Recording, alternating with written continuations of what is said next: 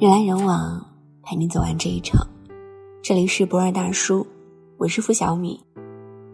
亲爱的客栈里有这么几个细节：刘涛办完事，理应直接回客栈帮忙，但恰逢天气欠佳，为避免十几箱货物被雨淋湿，她便计划一起运回去。刘涛的丈夫说：“我给了船长一百五，他会帮我们全搬过去。”王珂两眼一瞪：“你这样人不就被东西累死了吗？”咱为什么要被东西勒死了呢？所以你这种处理方式啊是不对的。王哥继续絮叨：“咱自己掏钱买了一大堆东西，然后还跟个傻子似的，集体对着箱子发火。”刘涛示弱：“嗯，我知道了。”王珂无视，继续他的说教：“咱没有必要搞那么完美，不然这像开客栈吗？”刘涛继续沉默。可中间消停没一会儿，王珂又开始分析道理。他说：“我不是建议你花钱，我是说你不能做超出你能力的事，不然会把自己累死。我不是针对你，我是针对你的处理方式。”忍忍忍，刘涛终于再也忍不下去了，反击道：“我又怎么了？你别再骂我可以吗？”我不是骂你，我是……刘涛连忙打住。行行行，我知道你要说什么了，别再说了好吗？可即使妻子被说教到发怒，王珂还不忘留下一句：“你就是特别天真。”当然，列举这些事，倒并非要抨击什么。至于说与亲密关系里，王珂不过是做了许多男人都喜欢做的事，道理第一，对错至上。曾有网友说，在两性关系里，中国男人一个比一个活得用力。我知道这用力所指什么，明明一个拥抱就可以解决的问题，他偏偏要上演一场口水大战；明明几句宽慰就能安抚的情绪，他偏偏要给你列出一百个因为所以，然后拧着脖子说：“你看你是不是错了？”诚然，我以前是没有意识到这些问题的，因为我也是男人，或者说在亲密关系里，男人似乎就不可避免带有这样的问题倾向。至于为什么，我们还是得从男女共情能力的差别开始说起。《恶的科学》里写到一个科学调查，某心理学团队制作了一份共情商数 EQ 量表，即通过填写问答表来判断一个共情能力的高低。统计调查后发现，男性的共情能力普遍停留在四级，而女性普遍停留在五级，级别越高。共情能力就越强。如果你觉得成人可能存在撒谎、不敢直视自己的低共情，那也无碍啊。因为这个团队还针对儿童做了一次调查，结果亦然。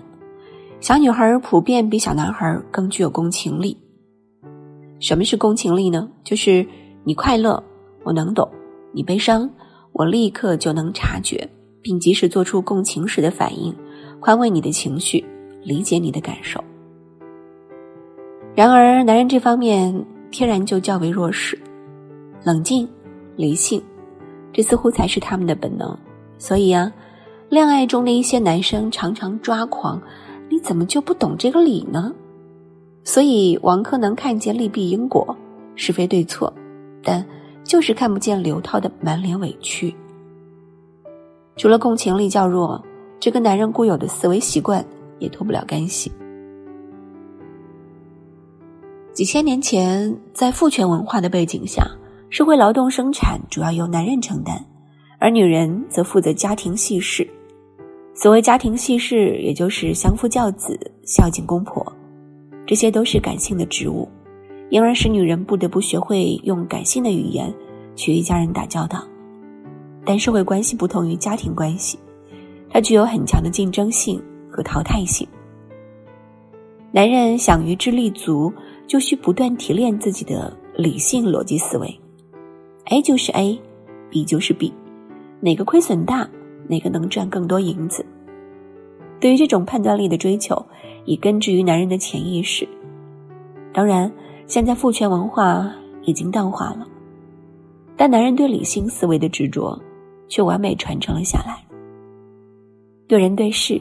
习惯性走脑，偶尔性走心，在职场，这或许是加分项；但用于亲密关系，那自然就叫低情商。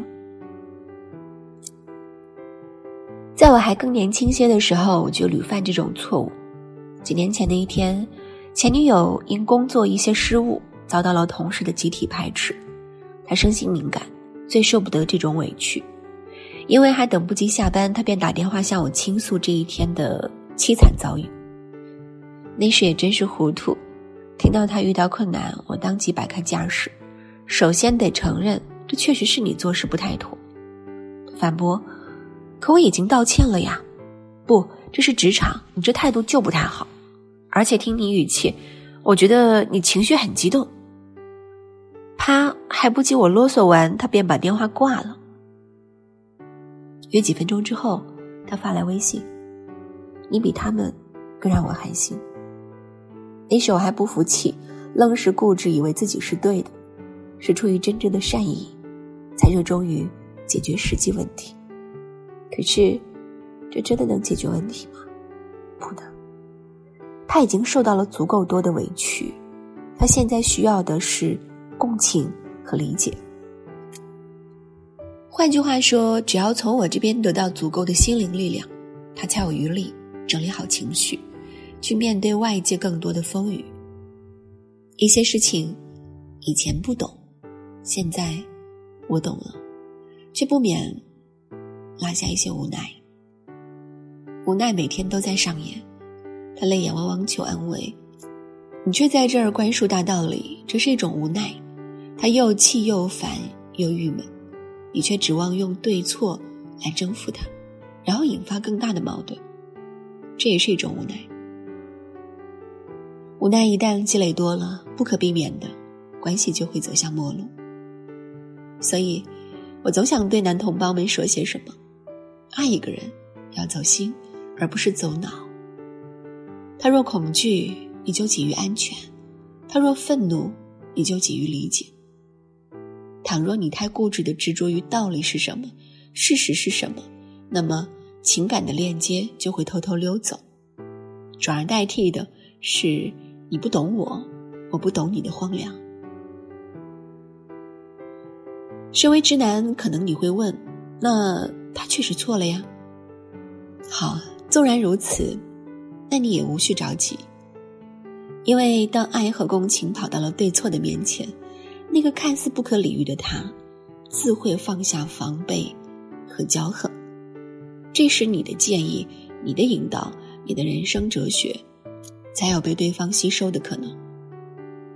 亲爱的客栈里，刘涛给王珂写了一份示爱信，其中有这么一句：“今天你的意思我明白，你说道理我都懂，但我还是要告诉你，有的时候女人是不想听道理的。”卢米也说，有一片田野，它位于是非对错的界域之外。我在那里等你。我觉得我们都需要往这片田野走一走，把爱人的感受置顶，把讲道理的欲望放一放。我相信，这不只是女人的声音，这也是经营一份爱情的需要。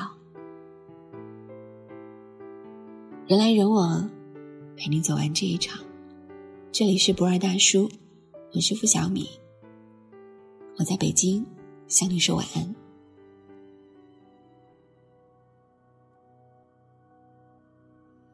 没散场，天还有星光，闹嚷嚷，穿在你身上，多么明亮。心里面有一扇窗，不停催我迎头赶上，快乐尝尽幻想，一双手一片海洋，没有人舍得遗忘，不停绽放的玫瑰花香，而你